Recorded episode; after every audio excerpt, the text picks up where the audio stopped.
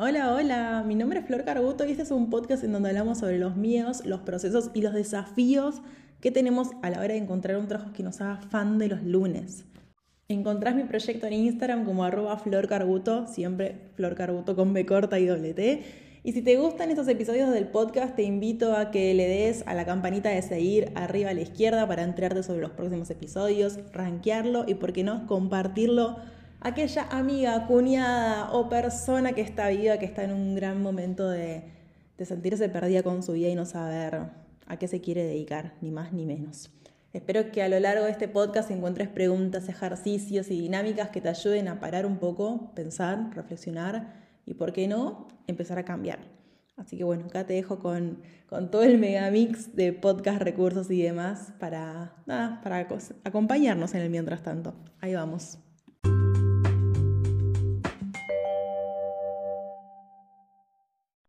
Hola, esto es parte del news que salió el domingo 11 de septiembre, no, 11 no, 10 de septiembre, y dice, o se llama lo latente que de repente nace. ¿Qué es eso? Me digo para adentro. Me acerco, me agacho, miro, entrecierro los ojos para ver mejor, pues ya soy toda una señora de 36. Pienso, ¿será? Dudo, pero lo hago. El jardinero después me dijo que nunca haga esto, pero bueno, yo lo hice. Agarré una mini hoja y la probé. ¡Ah! Cilantro, no te puedo, tipo, la fiesta que hice no te das una idea. La sorpresa fue total y un aprendizaje de esos en donde decís, bueno, claramente hay tiempos y cosas que no se pueden acelerar. Digo que me sorprendí porque todo esto lo habré sembrado el año pasado, pero nunca brotó. Y mira que le puse todo el amor del mundo, pero nada. Cuando llegó marzo, cerré la huerta y puse todas las macetas que aún tenía en tierra en un pasillo interno que tenemos por acá. Ese espacio era un caos. Macetas, miles. Compost, tejas de repuestos y cosas randoms como los caños de la pelo pincho y unas banquetas extra que usamos cuando viene mucha gente a casa. La cuestión es que hace un mes hice limpieza y moví las macetas al área de huerta. Debo decir que ni las regué, nada, solo las apoyé. ¿Qué las iba a regar si eran solo tierra? En eso pasaron las semanas y... Sí, acá te lo voy a repetir. ¿Qué es eso? Me, me digo para adentro. Me acerco, me agacho, miro, entrecierro los ojos para ver mejor y pienso, ¿será? Mientras me pregunto, siento el entusiasmo interior que dice, ¡ah! Dudo, pero lo hago. Arranco una mini hoja y la prueba. ¡Cilantro! La fiesta es porque honestamente yo le pondría cilantro a todo y quizás esto ya lo sabes porque lo he contado varias veces. Te juro que como te decía me sorprendió cómo podía ser las semillas de alguna forma habían quedado ahí latentes, esperando meses y meses y meses, aguantando dejadas a la intemperie sin ningún tipo de cuidado, en un lugar donde solo cuando llueve, y acá está lloviendo muy erráticamente, se moja esa tierra, no tiene ningún tipo de luz, y ahora como si de nada brotan. Y ojo, no brotó una sola semilla, brotaron un montón. Moraleja, hay tiempos que no podemos proveer la vida no promete ni asegura que cada cosa que hagamos resulte en un avance instantáneo. Hay momentos en donde hacemos y parece que tenemos magia en las manos porque todo sale espectacular. Otras veces hacemos pero nada sale y ahí es donde nos podemos sentir un poco estancadas. Y esto me hace acordar un post viejo que decía, cae en el casillero, na, na, na, pierde 18 turnos, se hace un mate y se sienta a esperar. Escribo esto y pienso que en ese caso puede que el avance sí exista, pero sea más interno de lo que podamos registrar.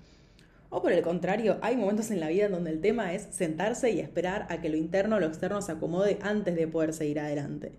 Algo así como cuando estás parada en el semáforo esperando la luz verde para poder arrancar.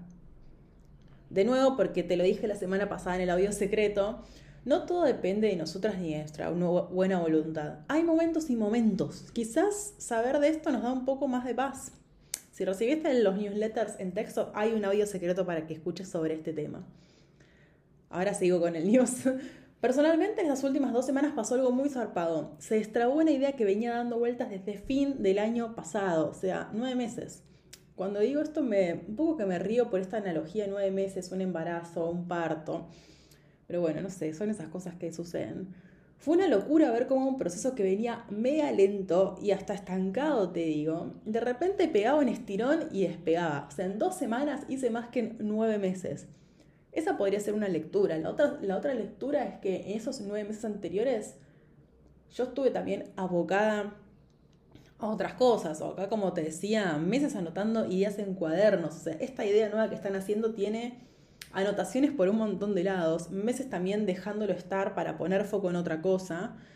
Y bueno, ahora sí decidí enraizar. Pero bueno, volvamos a esta reflexión que me parece re interesante, más que nada para charlar sobre las expectativas y sobre dónde ponemos foco, porque yo te puedo decir, en dos semanas hice más que en nueve meses, y efectivamente puede ser que sí, porque lo que avancé en estas dos semanas fue tremendo, pero fue gracias al producto de esos otros nueve meses en donde la idea estuvo pimponeando, estuvo descansando, estuvo trayéndome cosas, en donde también por, por otras cuestiones de la vida yo la dejé un chiquitín de lado para ponerle foco a otras.